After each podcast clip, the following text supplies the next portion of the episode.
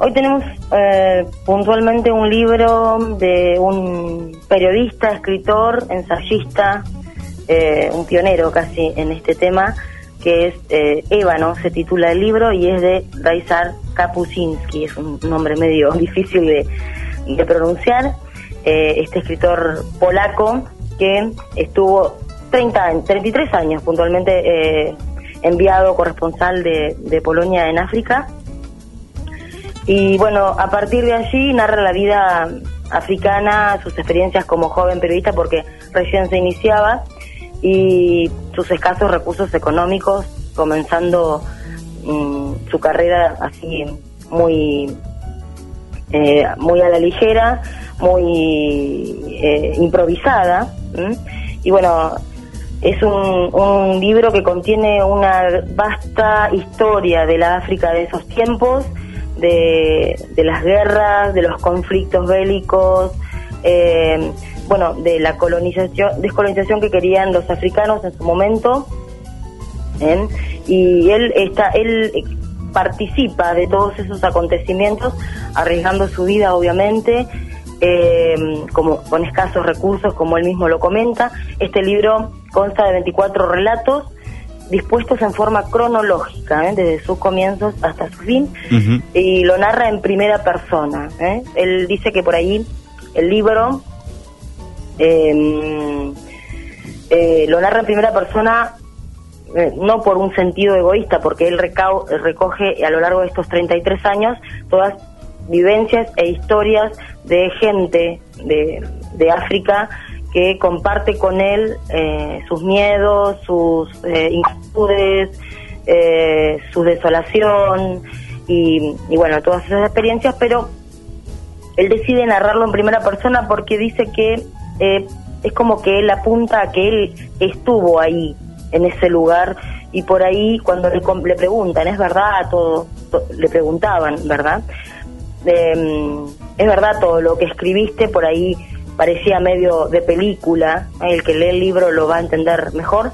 Eh, y él dice, yo estuve ahí, yo lo vi, mis ojos lo vieron, lo experimenté, y, y bueno, eh, eh, eh, por eso es que lo narra en primera persona este libro fascinante que es Ébano, que tiene también, ha sido galardonado eh, con el Premio Príncipe de Asturias de Comunicación y Humanidades en el 2003.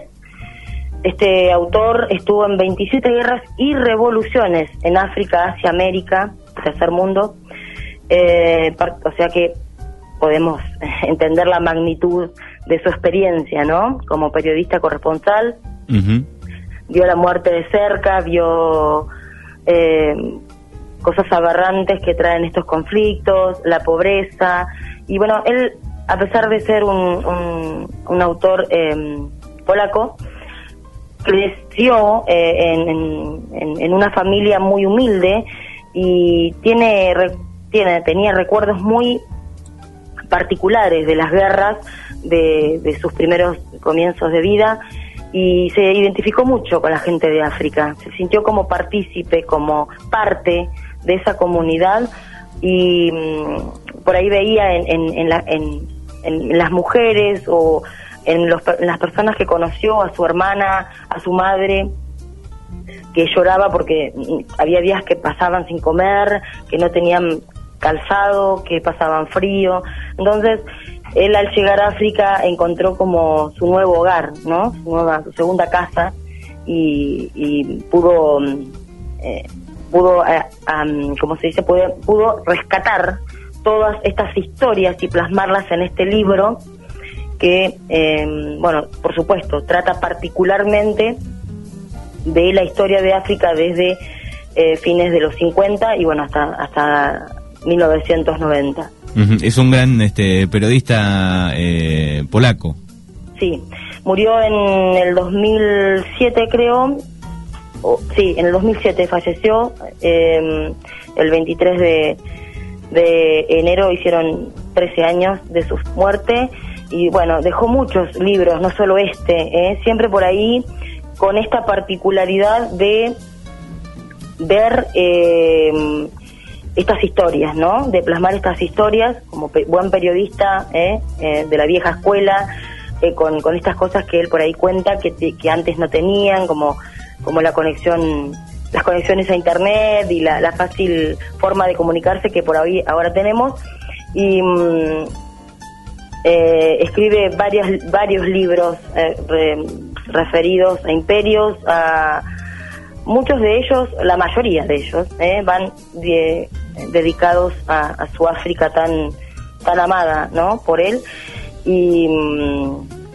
em, que ha recolectado eh, no solamente experiencias sino amistades, eh, pérdidas. Y bueno, también sufrió malaria, sufrió hambruna, eh, bueno, las balas que por ahí pasaban por su cabeza y no sabía si ese iba a ser su último día de vida. Eh, fue una, una historia que él, eh, particularmente como relata, le llamaba mucho a la curiosidad, porque por ahí eh, era una pregunta constante, decir, era necesario exponerse a semejante riesgo de vida, y bueno, el hecho que era muy curioso, le, llamaba mucho la atención estas cosas, las miserias humanas, verlas de cerca, palpar estas, estas situaciones. Y, mm, y bueno, estar en contacto con esta gente, pasar lo que ellos pasaban, porque él no se fue a instalar un hotel de lujo, ni comía cuatro comidas diarias, ni, ni tenía como corresponsal por ahí alguna, algún privilegio. Fue como un africano más, decía él, un africano más de a pie, como él lo relata en su libro, y, y, vivía el día a día como lo vivía esta gente, esta, esta gente que buscaba su independencia, que buscaba su, su, propia, que, reconocieran su identidad, que no, no hubiera discriminación, que no hubiera racismo y todas estas cosas eh, en África que por ahí son tan conocidas. Bueno, muy bien.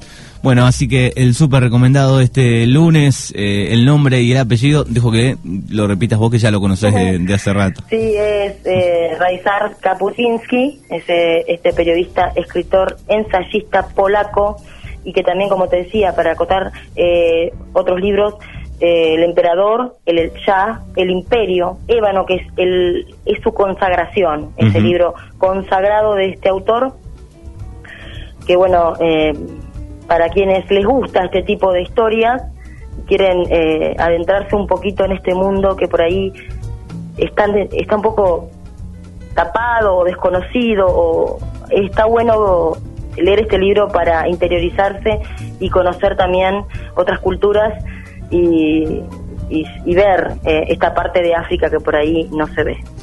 Bueno, muy bien, te agradecemos Nati, buena semana. El próximo lunes eh, nos volvemos a encontrar. El próximo lunes nos volvemos a encontrar. Un placer, como siempre, para estar con ustedes. Eh, un saludo grande a toda la audiencia, a todos los que me escuchan.